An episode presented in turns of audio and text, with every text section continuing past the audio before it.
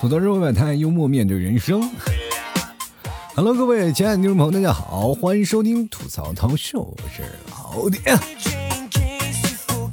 最近我发现一件事儿啊，我是越来越不能跟那些年轻的小伙子们一起来聊了。只要一跟他们聊天，我就感觉到恨得牙痒痒。就是为什么你们那么年轻呢？就是总感觉自己老了。他们好多那些梗啊，我都是完全不知道。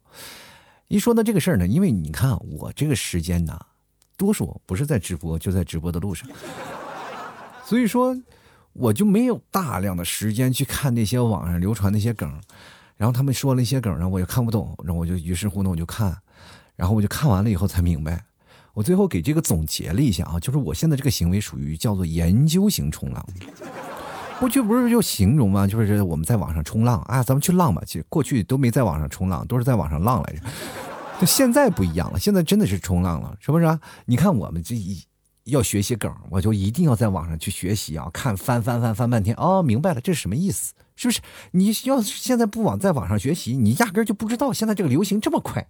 今天流行这个，明天就流行那个，转眼间我们就跨哇，这个跨度就过去了。你朋友们，你们想一想。我们有多长时间没有一个好好听歌了？就 是就是现在我们听歌只有吃呃，大概就是抖音放了多少秒，咱们就听多少秒。我们从来就是只听高潮部分，从来不听那个确切的部分。真的，这让我们形成为一种快节奏的生活。我们为了这这些快节奏的生活付出了很大的代价。就比如说，我们没有时间。去好好的去认真的听。有一天我真的是我拿着手机了，我就说好好听一会儿歌吧，因为我毕竟现在很少去听歌。过去呢，耳机是不离自己的耳朵，就感觉自己耳朵好像就长长了副耳机一样。那现在呢，根本不用戴了，是不是？你就感觉没有时间去听歌了，因为确实是除了这个没有时间，更重要的是听歌现在还要钱了。没办法，你看我现在做节目啊，好多人说老 T，你结尾能不能放个歌？我是可以放歌，但你们听吗？但是还有一点，就是我放歌了，版权费你们掏吗？我是没有办法放歌了。以前我是每次到结尾我都会放一首歌，但是现在不行了啊！现在放了是要掏钱的。你说我现在做个节目把我赔死？那边咔咔，我放了一首歌，然后那法院律师函来了。哎，你好，你是闹了版权了，然后你这个侵权，你是怎么解决吧？然后你看看吧，你看看。这个时候他一说你看着办，我就在想怎么回事？讹人的是不是？接着呢，对方就跟我提出了一个非常良好的建议：你既然不赔偿，那我就找平台麻烦。平台一看我这个不行啊，果断下架。所以说各位啊，有些时候。我的节目你看不到，不是因为怎么回事，就是可能因为版权问题啊，不是因为我的版权问题，是因为音乐的版权问题出了问题啊。所以说，你看我的节目的音乐从来不超过十五秒，这个完美的解决了这个问题啊。所以说，各位啊，你们现在如果要是碰见什么事儿啊，就是说让老 T 放歌的，千万不要了啊，这版权费，你除非你要给我掏，老 T 这版权费我给你掏了，好的，我来给你放。真的很难啊！这个让我们想起了这个，像我们上学的时候啊，我们要如果真的学不进去了，我们就会说想什么呢？就说哎呀，我这个人，是如果要绕一道，我们开发一下思维，是不是就能把这套题解了呢？绝大多数人可能会有这样的想法，而我不是，我就直接一看这道题，然后我看不懂，我就说哎，算了，我不是这块料，不学了。每人都不一样啊！这个世界上的社会啊，就是真的是太快了，太快了！真的只有到了你人到中年的时候，你才能理解曾经的一些话。真的只有到你人到中年的时候，你才能了解世间有很多的辛酸是你不知道的。你曾经在二十多岁的时候年少轻狂，沾花惹草，满大街忽悠，到老来依然单身啊！这个事件发生的过程当中，你有没有回忆过你在年轻时候干那些破事儿？现在是不是遭报应了？对不对？你看，像我始终如一，到了三十好几的，终于在那分水岭的时候找到了你们的替嫂。当时我拍了拍胸脯，哎呀，还好，这确实是啊，不容易，能找到一个真的能够将就跟你过日子的人，那简直是，真是如获至宝啊。但是人到中年，我就会突然想啊，都是怀旧。其实像我们这些人呢，呃，人都说了啊，现在我们畅想未来，为什么你还仍然活在昨天？朋友们，我要活在明天，我的明天是什么？就是盖棺材板那一刻。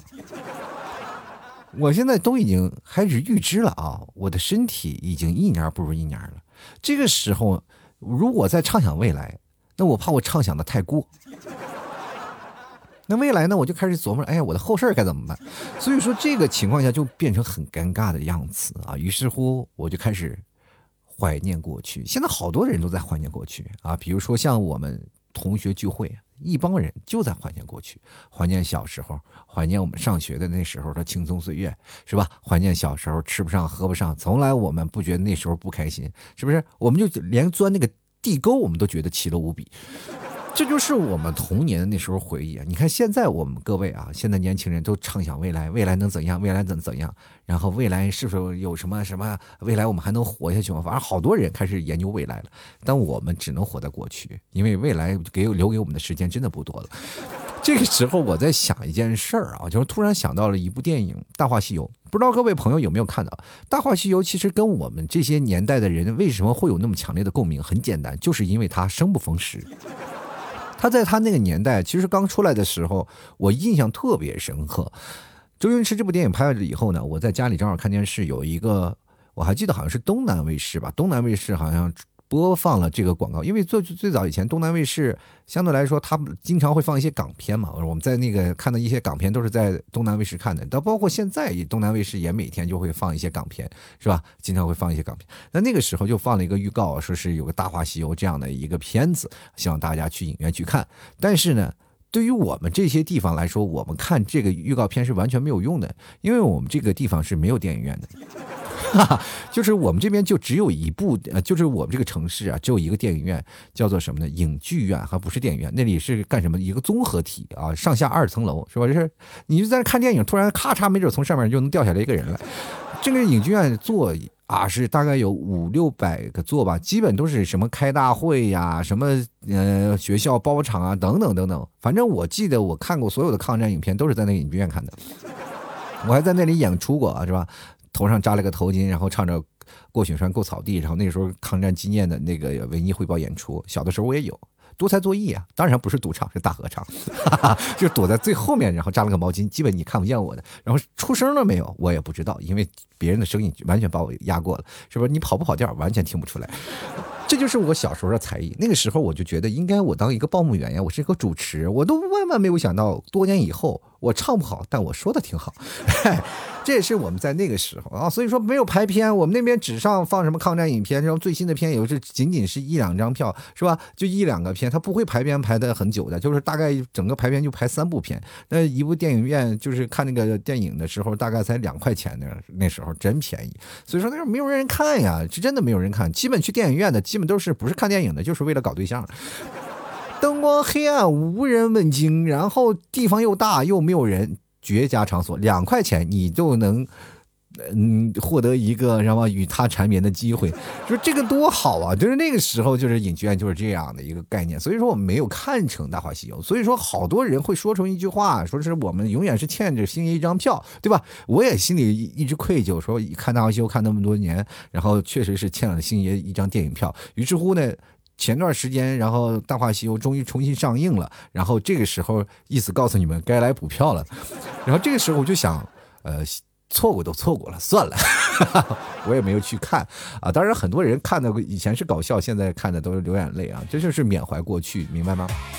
就是在给你一张回程票，让你回到你曾经刚开始看这个片儿的时间，它就属于生不逢时。它如果要放到了现在，绝对是票房大卖，没有办法啊！你就看现在那些喜剧片，跟那个万万不及曾经的大话西游千万分之一，是吧？但人仍然能够火成这样，但是里面有句经典的台词，到现在依然能够让大家传唱，是吧？是吧？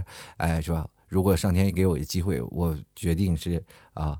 给爱加一个期限，我愿意是一万年。其实这给很多的人就是特别感动，包括现在很多的年轻男女也开始纷纷效仿，就是哎哎，这个你爱我多久吗？你爱我吗，亲爱的？我爱你啊，我真的爱你，我爱你一万年。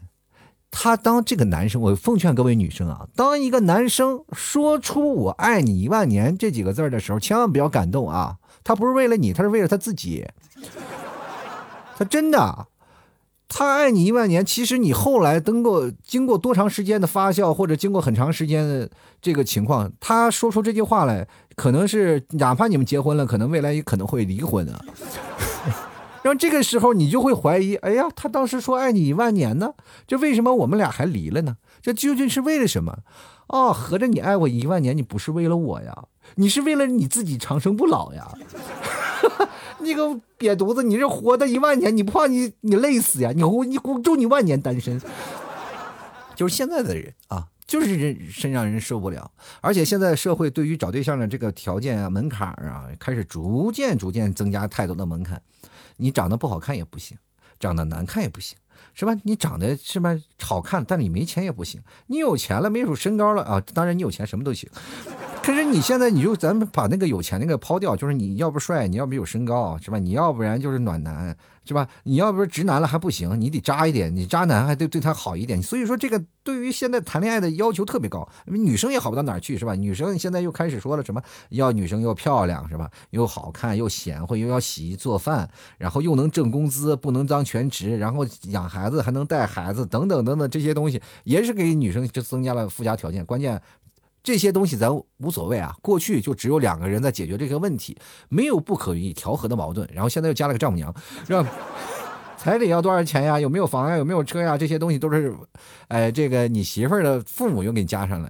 各位朋友就是这样啊，加上你再有一个什么，就是我我怎么讲？就是如果你的父母再迷信一点，是吧？男方的父母迷信一点，然后你如果你找这个女朋友，男方就想办法帮你拆掉啊，是吧？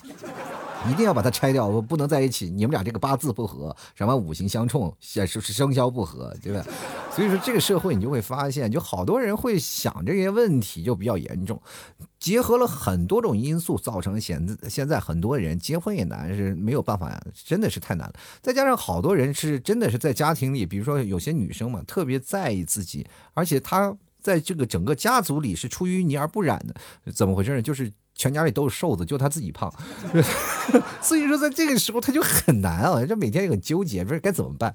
其实我在这里，我跟各位朋友讲啊，就好多人特别的好多的人就在那儿想这些事儿，说如果一个女生她胖一点，会不会显得自卑？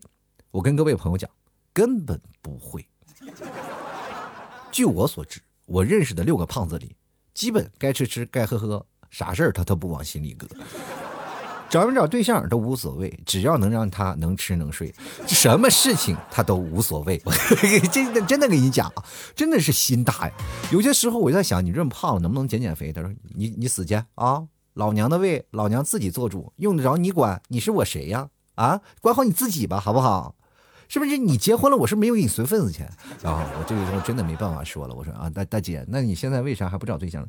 老娘愿意，老娘不就不准不找对象了？怎么了？”我找个渣男气我呀！我找个渣男，我还给他生孩子呀！我说，就你这个姿色，可能找不到渣男。当时他默默无语，两眼泪，两个耳边传来驼铃声。其实，在有些时候呢，你在跟这些朋友们在聊天的时候，尽量不要戳他的痛处啊，就是往他的痛处上撒把盐就行了，点到为止。像我这个人，一般不铺张浪费，一点点盐就足够啊，多了话那就是谋财害命。哎，真的人就是这样啊！其实我们的小时候为什么都很快乐？你们有没有想过？就是我们小时候快乐，为什么到大了我们就不快乐了？就是因为那个时候我们。丑和穷都不是那么明显，现在你会发现丑和穷它就是无限放大化了，已造成了很多的反应，于是乎我们的父母就会产生了一些不良反应，对不对？他们就会说这些东西啊，比如说现在我们买点东西，父母也会管。这一代的人和上一代人完全不一样，就比如说像我父母他们这一代人，他们这一代人是属于什么一个放养的状态？只要他们成年了，他们自己爱干嘛爱干嘛，或者是干什么，父母从来不管，因为你们也成家立业了，或者那个时候像我爷爷奶奶或者。者是我姥姥姥爷他们生的孩子都是一堆，管不过来，真是独生子女的害 害处就是就只有一个，那时候不管你管谁，所以说像我们八零后这一代真的是挺惨的，就是独生子女没有办法，就是什么事都父母都要管，哪怕我现在快四十了，父母照样管的，一来一来。你买个东西，他就问你：“哎呀，你干嘛呀？买这些东西？”有些时候我为了略表孝心嘛，啊，有些时候出去玩的时候，还给我妈买一些东西啊，买一些吃的，买些吃的回来，然后我妈说：“哎，干嘛买这些东西？浪费钱啊，不卫生，还容易长胖。”我跟你讲，你这个东西不能买啊，这个东西你买这么多干什么？你说你们家牛肉干又干净又好吃，你为什么不拿过来拿过来给孝敬孝敬你老妈？你给我买这些东西干什么？我说妈，你每天吃牛肉干吃的还少吗？哦哦，那我就吃一点牛肉干，你是不是嫌弃我了啊？朋友们，干啥都不行啊！他就只是为了想骂你，找个借口。说实话，我那个时候就是我拿给他的东西，你不卫生，不是还容易长胖？你有本事别吃啊！结果在那咔咔吃个没完没了。就比如说像喝奶茶。父母的我像我们在喝奶茶，就是我们在杭州嘛，喝那奶茶，他非常不理解，就是喝这个奶茶，因为在内蒙我们都喝奶茶，说早上你刚喝完奶茶，为什么又买这个珍珠奶茶？非常的不理解，给他们买了一管，骂了骂咧咧半天，他吸溜吸溜吸溜吸溜，哎，这玩意还挺好喝，天哪，这就是生活，就是你大概全世界的妈妈呀，包括父亲，可能都是矛盾体，对吧？他就是真的。他在家里说你长得丑，出门就让你自信，就说哎呀你这个人太丑了，你出门一定要自信一点啊，不要怕啊，乖闺女，你一定能够勾个男的回回来的啊，勾不回来不行，就用武力好吗？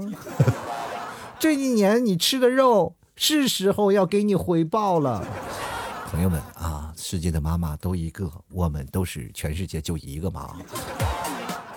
真的啊，你去想想，咱们其实从小到大，我们真的回顾一下，父母给我们带来的影响真的特别深刻。包括你催婚呀，包括你上学呀，包括你选专业呀，包括你考试呀，包括你的压岁钱呀，这些东西都是通通在你的父母所掌控之中。包括你父母他们所强加的意志力，他们也都会强加给你啊。比如说像我老舅这个人啊，我说这个是非常实在的话，就是这个是个真实的故事。他曾经有一个愿望，就是嫁嫁给一个牧民的老乡啊，娶一个牧民的老乡做自己的啊老婆。就是多年以后啊，我们仍然是在饭桌上。就前两天我们这还一起吃饭，我依然拿这个事儿，然后逗我老舅，你知道。呃我老舅是我妈他们那一家里最小的弟弟。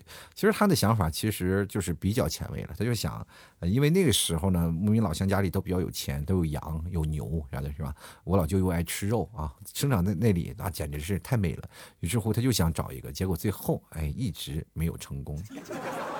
于是乎呢，我老舅就把这个光荣的愿望，就就是他有自己的梦想嘛。于是乎就要强加到我的身上。然后那个时候相亲呢，疯狂给我安排的啊，这个这个老乡家里有好多羊。其实那个时候我在想，我是心里是抵抗的嘛，我是心里抵抗。我说你们家长的意志能不能不要往我身上推啊？你自己找老乡找不着，你让我给你找。我说你你别说啊，别说这这个。你找这老乡，你我一愁一辈子不愁吃喝。我跟你讲，家里牛羊满山坡，然后你想吃喝吃啥就吃啥，该吃吃，该喝喝，啥事儿你就真的一点都不用往心里搁。我跟你讲，找个老乡好处多，去哪儿去哪儿没人管，去哪儿去哪儿都喝酒啊，走哪儿走哪儿你都好是吧？家里都给你塞点钱。我这里心想，我真的是，这就是等于我瞬时间、短时间我就自己就财务自由了嘛，这不是？然后后来。其实那个时候，我我真的听完这个时候会很生气，就生气到什么地步呢？就是生气呢，我有点心动了。所以说 后来呢，我就为了强遏制这个事情呢，我就赶紧走了啊，离开内蒙这个地方，赶紧回杭州了。所以说那个时候呢，我就想，哎呀，为什么老给我推荐这个？这就是家长给我带来的意志力，对吧？到现在我依然就是找你们替嫂了。我们经常一起去聚餐的时候啊，家庭聚餐的时候，还经常会调侃我老舅说这个事情。所以说这个情况你们明白了吗？人呐，这个你要找个家庭，一定要明白自己未来想要什么，想要得到什么，千万不要被别人所左右。要不万一你跟我一样，一不小心抵不住诱惑怎么办？哈哈，这真要去了。你去想想，当时我也现在仔细想想也后悔了。你说要找个牧民老乡，那么天天在蒙包里烤着牛肉干，多给劲！哎呀妈，这我这生活是吧？就天天直播在那儿给你烤牛肉干，现烤牛肉干，好吗？哎呀妈呀，这吃羊给你现杀一只，好不好？闹个蒙古包，欢迎你到草原来，然后天天打这卫星电话，哎，你到哪了？这位听众啊，咱们现场草原脱口秀啊！然后这个好多朋友在草原就迷了路。这个一想想就好玩。其实今天我想跟各位朋友就来聊聊这个父母，因为最近有一部剧演的比较好嘛，就是《以家之名》。其实这个《以家之名》讲了很多的事儿啊，就是说家长会以家长的名义做出很多他们认为的决定，或者他们的想法会强加于孩子身上。也就是想你们是否受到了你们家长的影响，到最后呢，呃，自己的身体啊，或者是你自己的心灵都受到了。不大不小的伤害啊！其实我小时候，我心灵倒没受到他多大伤害，因为我自救能力比较强。但是我的身体受到了很大的伤害。当然，身体的伤害并不是因为我爸妈打我啊，就基都基本都是我跑的时候自己撞门上撞的。你看，这真的就如果不撞的话，可能被打死了。但是没办法啊，这就是生活吧，对不对？我跟大家讲啊，人生到此，你只要被像北方的这种管教孩子的方式啊，他到大了也依然会被父母所管束。那这管束的方式有很多啊，唠叨啊、催婚啊等等一系列都有。我记得我最催的最狠的一次，我妈跟我说：“你现在还不结婚，你为什么还单身？你这你现在都老大不小了，你看看想想，你离进棺材板又近了一步了。”你是想以后你躺进棺材里自己爬进去吗？你总得找个人给你盖板吧。我说妈呀，这个盖棺材板是不是有工人呢？那总得有人给你付账吧，对不对？这个时候你想想啊，我妈说的也是哈，像我这种也没什么朋友，你说让粉丝来，那我也不能提前通知你们，是不是？所以说，我也在这里奉劝各位啊，如果哪天听我节目断更了，你们就大大小小的就开始往杭州跑吧，是不是？如果杭州我不在，就开始开始往内蒙开始转机来内蒙吧，好不好？这我就不一一通知了，好不好？其实各位啊，真的就如果说当你找不到女朋友，小的时候是你学习，长大的时候是你找女找女朋友或者找男朋友，这都是现在的父母的心头大事啊。那个时候要父母还说，哎，你要真的到老了，你找结婚了，我才不为你操心呢，我们就出去玩去了。这也没有出去玩呀，这不天天照顾孙子吗？不亦乐乎。是不是？你说天天结了婚了，他催你婚了，你结了婚了，他就开始催你要孩子。你要完孩子就开始说，哎，你要了孩子你又管不了。你说你这个事情，这怎么说啊？就没办法说。其实这个父母他们总是就常有理，就是就是常有理。我就感觉他们就是是不是就心肠啊？哎呀，我天哪！我记得没结婚那时候催的我，这催的我都头皮发麻。只要我接到我的这个微信上面当当当当响了我爸妈的这个消息以后呢，一一视频啊就会出现了这样什么时候结婚呀？找女朋友吗？我说我正在找啊，那你什么时候领回来了？我说我说我正在找，并不代表我找到了呀。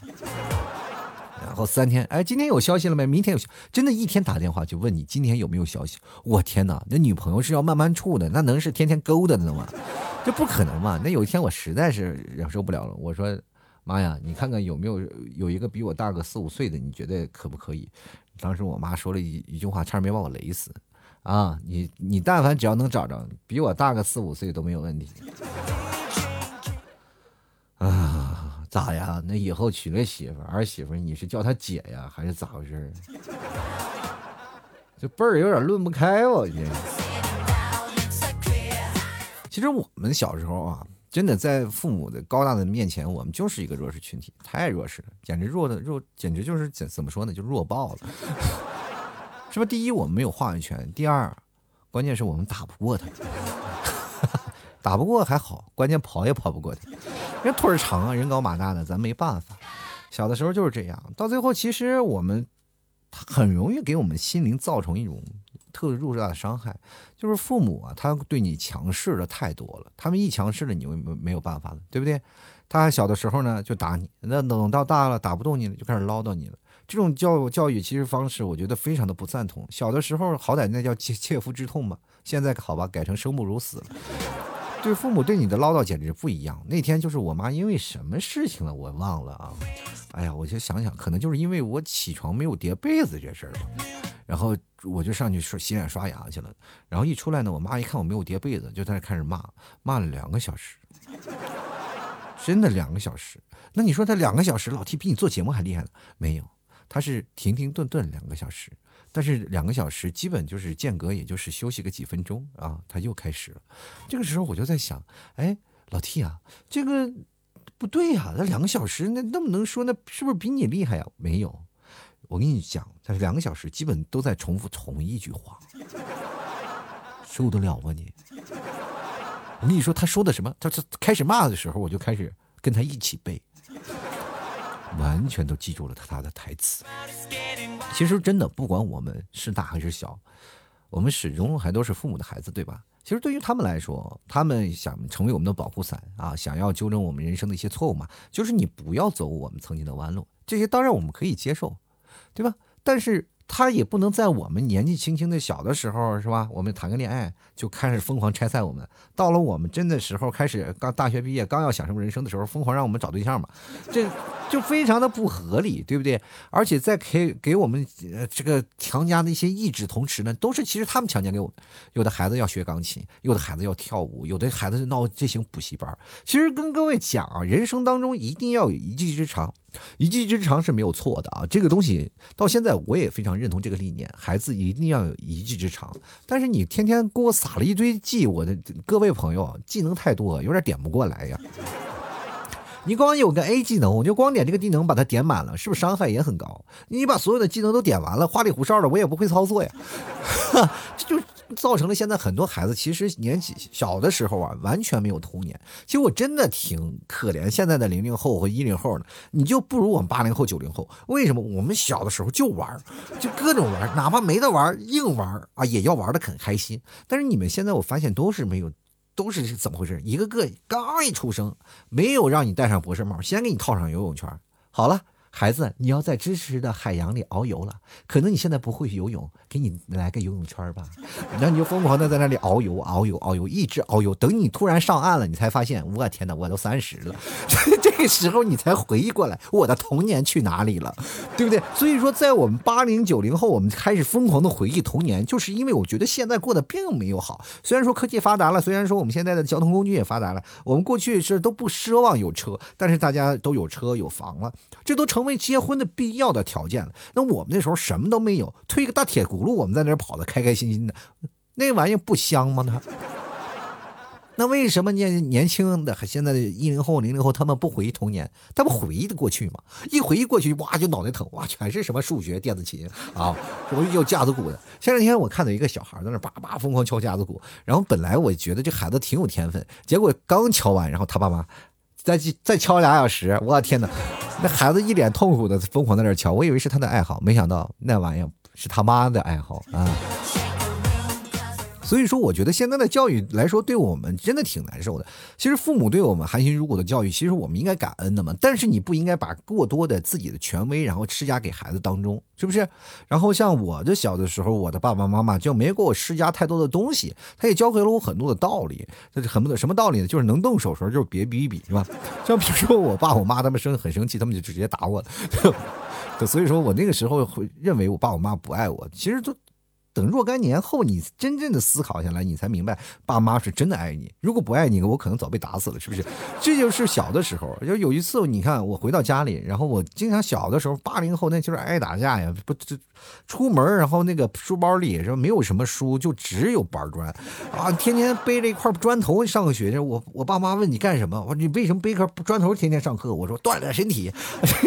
爸妈还以为这孩子还挺好，这每天锻炼身体，是不是啊？至少学习不行，体育还行。结果长跑也跑不动，是不是？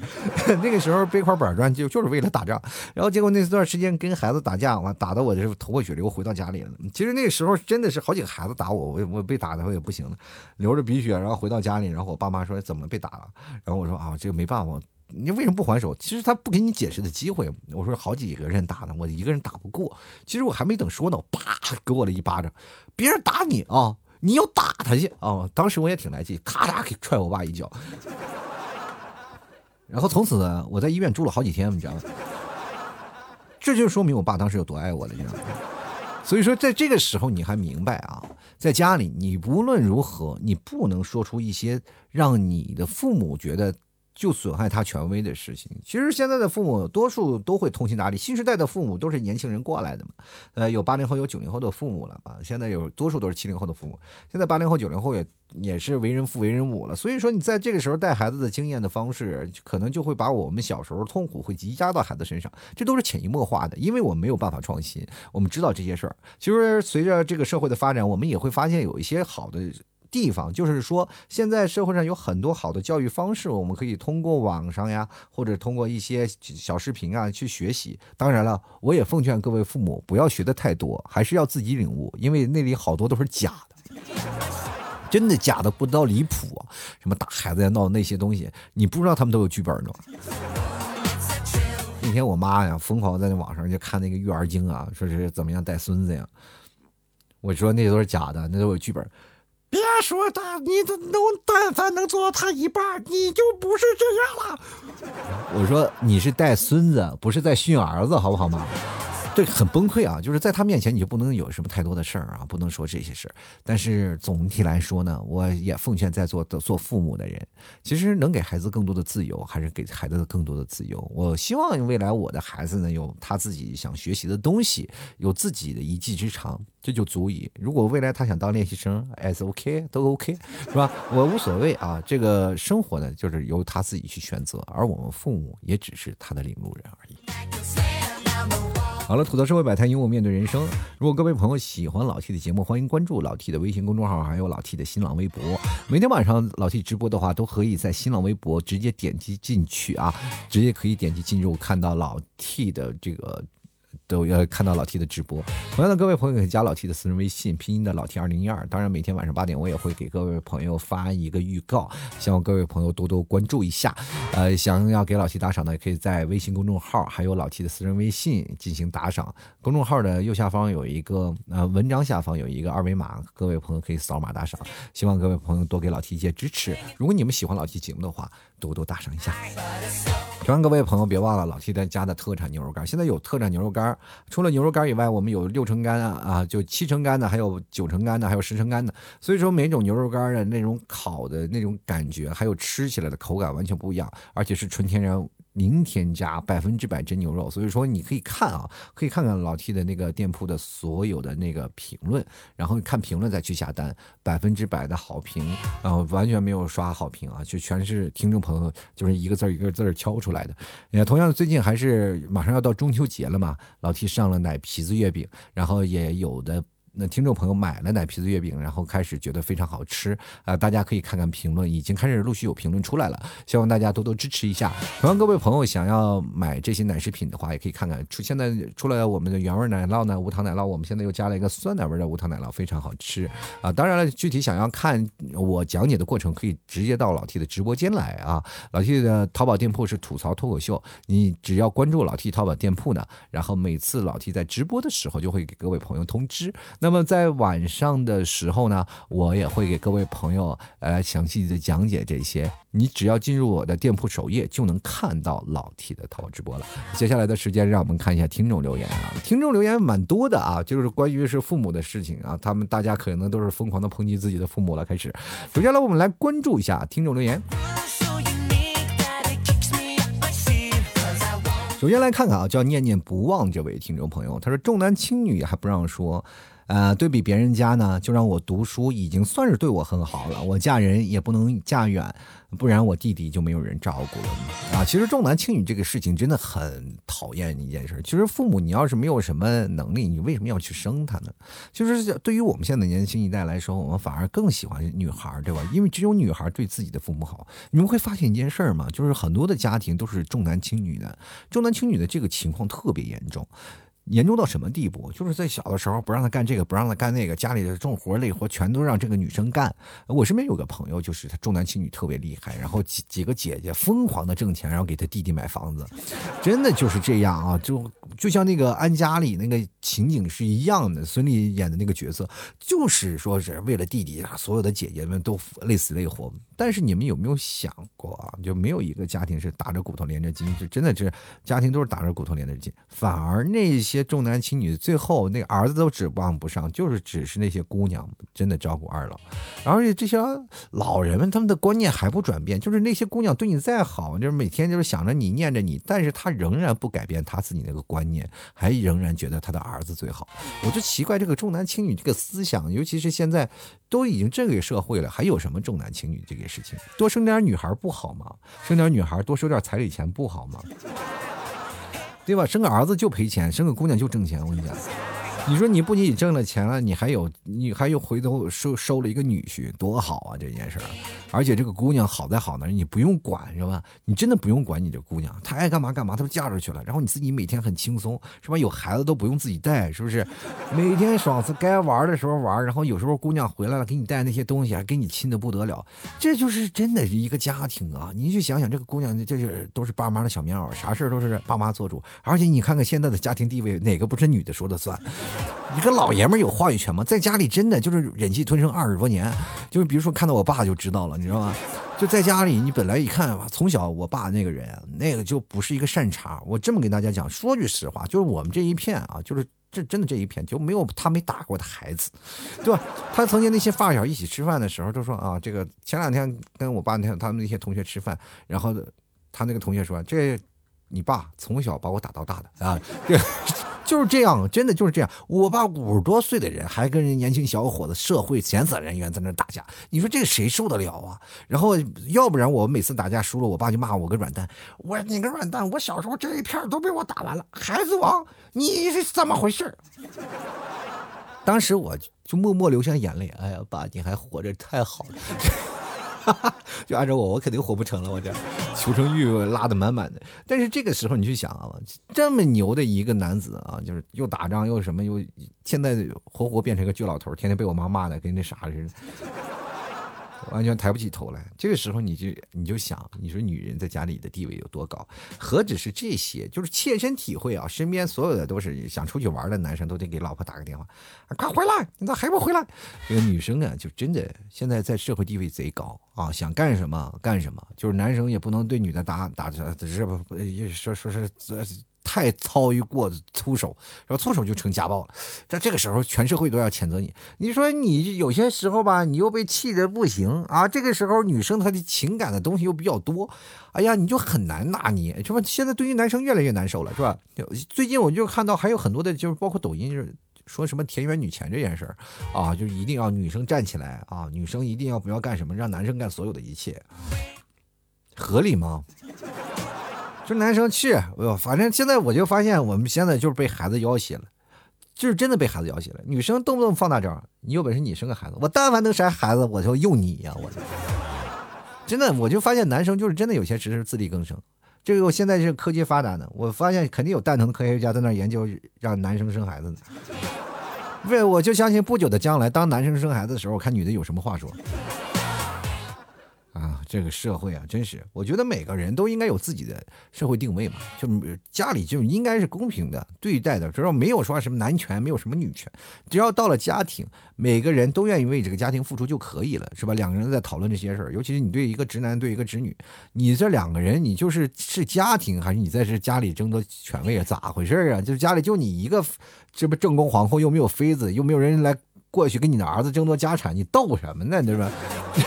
是不是这社会就真的是？我就发现，如果说当家庭里出现了这样的情况啊，就是如果说有个女生啊，就是一定一定要是跟男子要抓，我要争权，是家务活你要干，钱你也要挣，对吧？你还要对我好，对我要千依百顺，这样的话呢？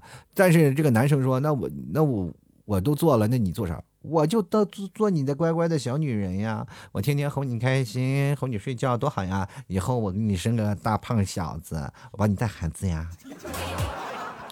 最后生了孩子还给他爹妈带了，你该玩玩该喝喝，你啥事儿都不往心里搁，吃的白白胖胖的，就是这种事儿呢，你我就觉得啊。这种情况发生，就很多的家庭肯定会闹矛盾啊！如果出现这样的情况，男生肯定也受不了呀。他天天做家务，上班累死了，下班还要做家务，人家女生什么都不干。我跟你讲，好多的女生都什么都不干。你说你让你干一下，这个女生说：“那我不行。”那你要不咱俩就请钟点工吧？男生说：“我挣点累死累活挣点钱多难？你就稍微扫扫地吧，你干嘛还要请钟点工啊？这这不咱家又不富裕，是吧？总共一个月挣三千块钱，你说你这。”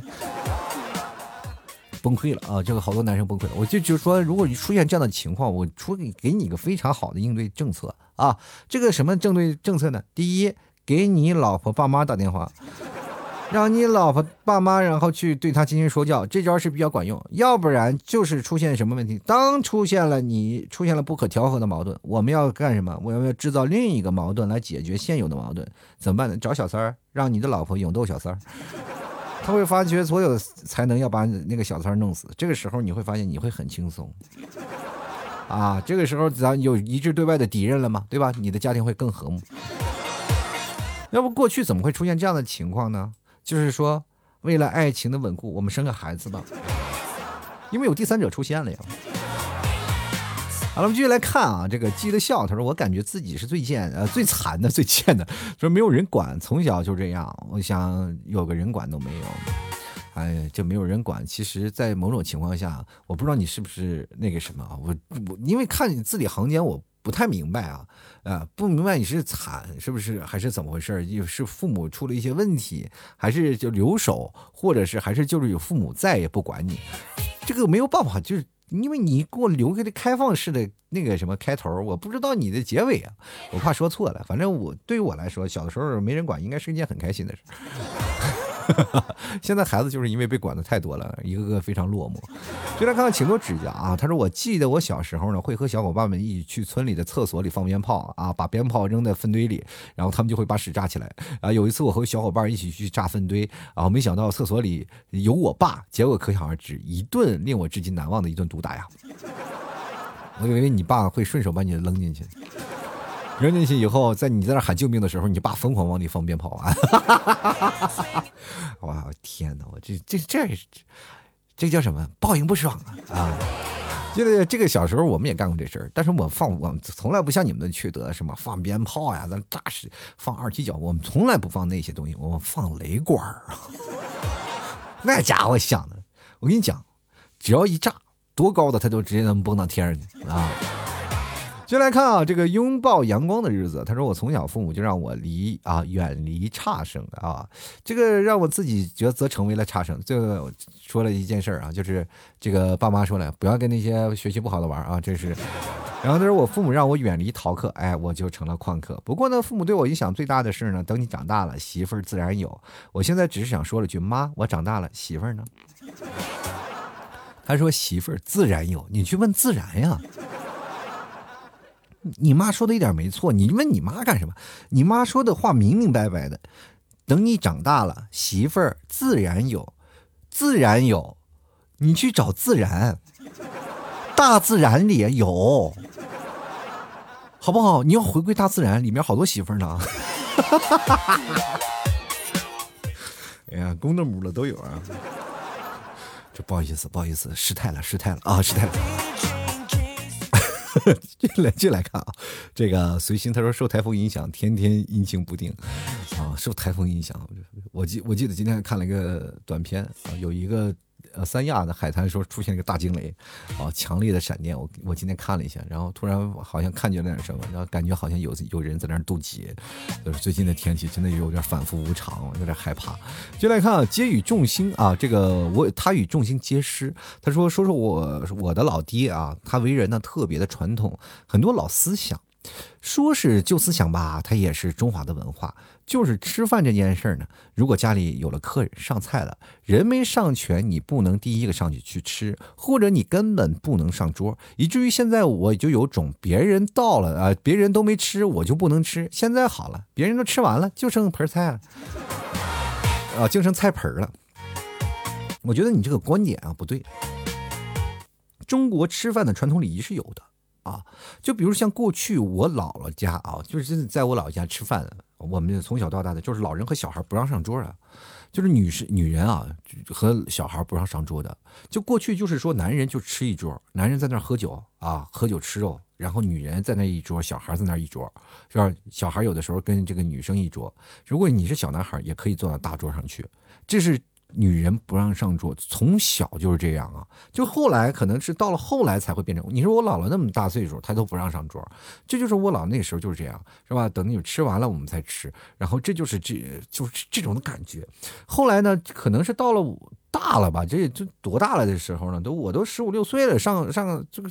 都已经开始成人了嘛，我开始喝酒了。那个时候才形成了这个大人和小孩同时上桌可以喝酒的这样的状态。这个女生、女人也可以上桌了，就是这样的一个传统，现在才被改掉。过去都不一样的，因为小时候过年我从来不上桌的，在我奶奶家也是，小孩都从来都不不上桌，就单独开个小桌，你小孩去那边吃去，就不要跟大人一起吃。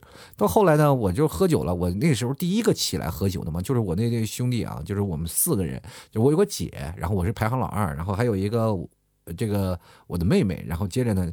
就是还有个弟弟，那么在这个四个里呢，我是第一个喝酒的，于是乎我就跟那些大人们我在一个桌上喝酒了，然后他们还仍然在那个小桌那 那时候我姐都已经很大，但她不喝酒，她依然在那个小孩那桌里坐着吃。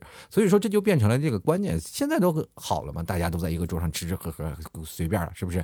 有的人抱着孩子，像过去不一样了，这就是其实一个老的传统，你可能不太理解。当你真正有了这个传统了以后，发现有些东西叫做无规矩不成方圆啊。以前啊，就是反正你父母啊，越有规矩的，就代表你们家曾经是大户人家，明白吗？就是这个管理，就越大户人家那个家法越严啊。这个像我们现在这个就已经没有家法了，是吧？落魄了，先来看看啊，段于娇啊，他说了，这个我在我妈妈啊，这个我在家呢，我妈妈看见我就嫌弃我烦，然后我出去呢，我妈又担心我在外面过得不好，不知道她怎么样啊，就在家不是啊，出去也不是，听我妈妈说啊，又又说我没有主见啊，不听我妈的话呢，又说我啥也不懂，要听她的，她是过来人，是为了我好，她有经验。这件事情，天下的妈妈都一样啊。那就是天生个矛盾体，对不对？就是比如说你刚刚回家的时候，那段时间我不是在深圳嘛？我回到家里以后，我妈第一天我就永远无法忘记那个她特别兴奋的从那个我们过去住的平房开着门，哎呀，我儿子回来了，哒哒哒哒哒一路跑步进了屋，然后看见我，然后一脸嫌弃的，你怎么一头黄的头发啊？那个时候我们这边是没有办法接受的，是吧？啊，我就染了一些那特别黄的头发，因为那时候也是，呃，跟。呃，这个大院里一帮小伙伴们一起玩嘛，他们都觉得哇，小伙真酷啊，帅啊！我们这边还没有流行，结果我爸妈就很担心，我说出去肯定要被打嘛，就是。很多人看不惯，于是乎呢，就是给我把头发也给染黑了，然后就把我那身上那 H O T 的衣服扒了，然后穿成那什么。其实那段时间刚开始对我挺好，什么大鱼大肉，说啊瘦饿瘦了，快吃吧。当你稍微吃吃胖点，就天天嫌弃你，该哇回滚吧，是吧？天天骂你，天天骂你，就骂的你都崩溃了。这没有办法，天下妈都是一个啊。先来看看五啊，这个五七，他说了，老 T 啊，这让我想起了之前父母对我的毒打。记忆最深刻的一句话就是父亲对我妈说呀。孩子大了，不能打脸了。虽然小的时候呢惨受暴打，但是现在长大了，现在对父母只有愧疚和无力改变他们的生活。其实我觉得孩子最大的一件事情啊，就是给孩子容易造成最大的一件事情，就是父母给孩子造成的愧疚。其实有些时候我们要明白一件事情，父母对我们的爱是于无私的啊，它是一种就是无私的爱，他们会。真的，如果出现呃有一天有危险，父母肯定会挡在你的身前。就是真的，如果有一天哦，比如说地震了，父母肯定会把你保护在自己的身后，在在那里，不管你多大，父母肯定会做出这种超人的行为。啊，这是一种无私的爱。但是现在有的父母会出现一种什么情况？就是我做了一些什么事情，我也一定让孩子知道我为你付出了多少。于是乎，你这个孩子就会从小到大形成了一种就内疚和负疚感。这个内疚感会伴随他一生。然后，而且这个内疚感很容易让这个孩子变成自闭啊，很自闭，然后觉得很自呃很自卑啊。所有的事情，我感觉我做什么事情就是对不起爸妈。然后这他很多的事情又没有主见。长大了以后呢，就真的没有主见了。这种人，你跟他说什么，他就会感觉。哦，好是吗？是这样，所以说就会变得优柔寡断。呃，这个如果父母，你的父母是这样的，你得真的好好跟你父母说道说道，就是这个给你造成了强烈的内疚感，所以说你长大才会这样。不知道现在听众朋友有没有这样的人啊？让你的父母就是从小让他知道他为你付出了多少。比如说每次他干活的时候很累，让你也去干，就知道父母有多累，是吧？这个时候你真真的知道父母有多累了，你就越来越有负疚感，说原来父母这么累，是吧？所以说长大了以后你就说，那我。一辈子都亏欠父母，所以长大了你也仍然觉得亏欠父母，但你仍然无力改变，啊，因为你的性格的问题导致了你这个人比较内向，然后也没有办法去表达你的情感，于是乎你就发现你总是跟你的思想所想的问题相背离啊，就是往往往就是词不达意，或者是你想做的事儿也达不到你预期的效果，所以这其实都从小种的因，等你长大了。要还的果呀。先来看啊，这个迪士尼的后妈她说了，就很讨厌的一句话，就是为了你好，真的就是孩子，就有的家长就为了你好，为了你好，就是也不知道为你好呢，为我好，我也不知道。现在经常的时候，我跟我妈顶嘴，这还不是为你好，我说开始为你自己好吗？为我好什么呀？就是我一点都不好，对不对？于是乎选择了自己的生活啊。继续来看啊，这个。呃，N M P，他说了，别人家的孩子永远比我好，那那就是是你真的是太差了，对吧？至少有的时候，我跟我们邻居家邻居那个孩子比，我还是比他强一点。就是如果说有有些时候比起跑步来，或者打架来了，或者有一些某的方面礼貌的方面的，我得可能也会强出那么一丢丢。学习比不好，他不。并不代表你这个人真的都不太好，是吧？那如果说哪个都比你好，那就说明你是真差劲儿接下来看已成月，心仍是少年。他说：“好想谈个恋爱啊，很想体验一下女友和岳母的摧残啊。”这个你虽然是个少年吧，你很想谈恋，谈个恋爱，但是还没有。你要谈恋爱哦，你要明白一点事情：谈恋爱和对象，他其实你可以看，他明明明明是意思上是一样的，但其实本质上还有有区别的。比如叫对象的情况下，往往都是到了后半期，是吧？刚开开始的时候谈恋爱，恋爱是恋爱的初期，初期就是代表他们在懵懂的阶段，然后形成了恋爱初期的事情。这个时候一般都会躲着父母，怕父母发现，然后被打。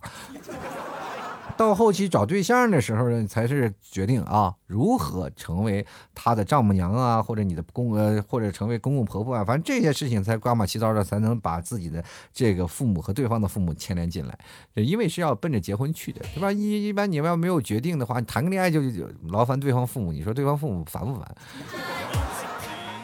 继续来看啊，这个何清荣啊，他说了，我儿子呢说呢，爱你就像。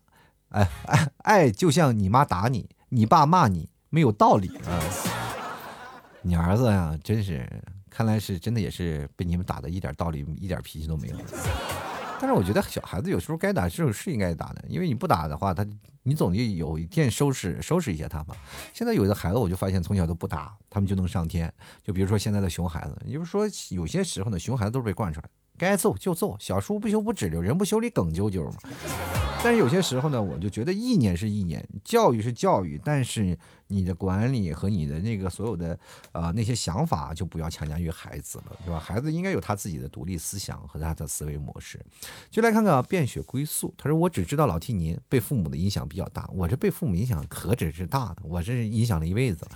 就来看看街角守候啊，说在父母面前永远都是小孩儿啊，在父母面前永远都是小孩儿，嗯。做什么事儿呢，都会管住自己。成家又如何？有时候头都大了，一样。他这天底下之大，咱俩这处境还挺一样的。这个时候没有办法，没有办法解决。有些时候你就真的都不能好好跟我妈说一句话，你知道吗？你说话了，她就不理解。哦，你又顶撞我了啊！说一句话你顶十句，我就只说了一句话呀。啊，我说一句话你顶十句，我就只说了一个字儿，不是。哎呀。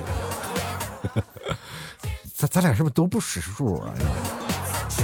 先来看啊，懵懂啊，他说从小到大，父母常年不在身边。我广西的啊，他们在杭州工作几年，见不到一次。现在长大了，感觉和父母的感情越来越疏远了。都，好，你父母是杭州的？哎呦，天哪，我也在杭州，欢迎有时间别来找我啊，生怕被你发现我也是杭州的。其实有些时候就是这样，留守的孩子就容易出现这样的问题，长时间不在父母身边，没有被父母的管束，你就会发现亲情慢慢变淡了。其实孩子在幼小的成长之中，不是教育，而是陪伴。真的，先来看看子亚啊，他说为什么知道为什么我们会被说挑食吗？而感觉父母什么都吃吗？就是因为他们不爱吃的，压根儿不会买啊。所以呢，从小就很少在家里吃牛羊肉，导致现在喜欢吃牛羊肉。这不一定啊，不一定。这我们家一般都是不爱吃的往我嘴里塞，就是他们会买很多东西啊。当然，我小的时候也没有什么不爱吃的，因为我这人从来不挑食的。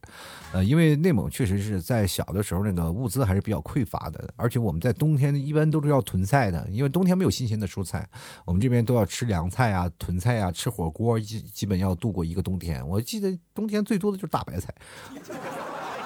真的囤医院的大白菜，就是疯狂吃大白菜，然后吃那个什么芥菜呀，反正又或者是那个干货呀，反正一冬天都在吃干货。现在都好了，什么时候都能吃到新鲜的蔬菜了，哪怕冬天啊也能吃到新鲜的蔬菜，这是一种非常好的事儿。但是在我们这边的大冬天，一般都是炖火锅。小的时候我也就跟着炖火锅 在家里，反正这个社会呢，你你怎么说呢啊？我们这边的冬天，就小的时候我生活特别匮乏，冬天都没有菜，就光吃肉啊，大牛羊肉，这每天都吃的你吐啊，羡慕不？就来看看啊，这个 cost 啊，他说了，比如节俭，让我现在穷困潦倒依然坚强搬砖。你什么时候真的富甲一方依然搬砖，我才佩服你，好不好？别在这里说天天是穷困潦倒，你不搬砖谁搬砖？让你家老板搬呀！就来看看 A W S E G，他说小时候呢，被我妈学着逼着学舞蹈、学电子琴，学了好多，但是到最后还是荒废了。果真是没有爱好，学啥也没有用，还浪费了本该快乐的童年。我现在呢有娃了啊，我想着以后呢娃在我给他报个兴趣班，不然啥都白搭啊。这是啥意思？就是给你娃报个兴趣班，呃，跟你娃说，来，这个孩子呀，学这个好不好？呃，妈妈，我要学。然后，于是乎你就给弹了一曲。妈妈，你会呀？我会。啊，那我不要了，我去找个妈妈不会的。嗯，妈妈，我要学这个。妈妈也学过。最后后来孩子学踢足球去了。这个生活就是这种的啊，就学了太多，学而无用，太杂。哎，所以生活呢，就给孩子多一点自由的空间。他有什么东西，一定要有一技之长。兴趣从小培养是没有错，但是太早了也会造成了孩子的童年的丧失。人呢，生活呢，三岁定八十，你在三岁的时候决定了他的人生的命运，他就会很痛苦。所以说，未来的人生呢，你还是要让孩子有更多的东西。而且现在的学习压力特别大，现在学习跟往日的学习不能同日而语啊。呃，我们现在的学习啊，就是比如说现在孩子学习，基本只能辅导到小学三年级，再往上辅。导你就得看书了啊，所以说人生真的是太累了，我就觉得现在的孩子真的太累了。好了，吐槽社会百态，幽默面对人生。如果各位朋友喜欢老 T 的节目，欢迎关注老 T 的微信公众号，还有老 T 的新浪微博，直接搜索主播老 T 添加关注就可以了。同样可以加老 T 的新啊私人微信。拼音的老 T 二零一二，然后每天晚上八点准时直播，在我的微信朋友圈啊有发广告，或者是到老 T 的新浪微博直接进行点击进入观看啊，都可以直接看到老 T 的直播。同样呢，每次直播呢，我都有这个到老 T 新浪微博都能看到回放啊，希望各位朋友多多支持一下。同样，各位朋友也可以直接给老 T 打赏到老 T 的微信公众号或者老 T 的私人微信啊，直接发红包也好，或者是在文章下方的二维码进行打赏也好，呃。希望各位朋友多多支持一下。同样，各位朋友可以直接登录到淘宝，搜索老 T 淘宝店铺，直接搜索店铺是吐槽脱口秀啊。搜索店铺不是宝贝啊，店铺吐槽脱口秀啊。整个淘宝就只有我一个是拿节目名字当店铺名字的人啊，所以说非常好找。找到老 T 的名字也是每晚晚八点就能看到老 T 在那个直播的首页都都，就是店铺那个首页，我的店铺首页就能看到啊。然后同样各位朋友别忘了看看去店铺里，别忘了去买买牛肉干。最好的地道的草原的牛肉干，有超干的，也有是七成干的，方便携带的牛肉干。同样，各位朋友想吃的话，也别忘了就来前来购买。啊，喜欢的朋友多多支持一下。然后当然也最近有奶食品，还有一些东西啊，这个包括我们现在的月饼啊，这个是我们的奶豆腐月饼，它非常好吃，地道的奶食品需要各位朋友前来品尝啊，而且价格也非常的便宜，也不贵啊，而且每天在晚上直播的时候还都有活动做，希望各位朋友在直播的时候可以赶紧过来下单了。好了，本期节目就要到此结束了，非常感谢各位朋友的收听，我们下期节目再见了，拜拜喽。老 T 的节目现在结束，请大家。鼓掌。好，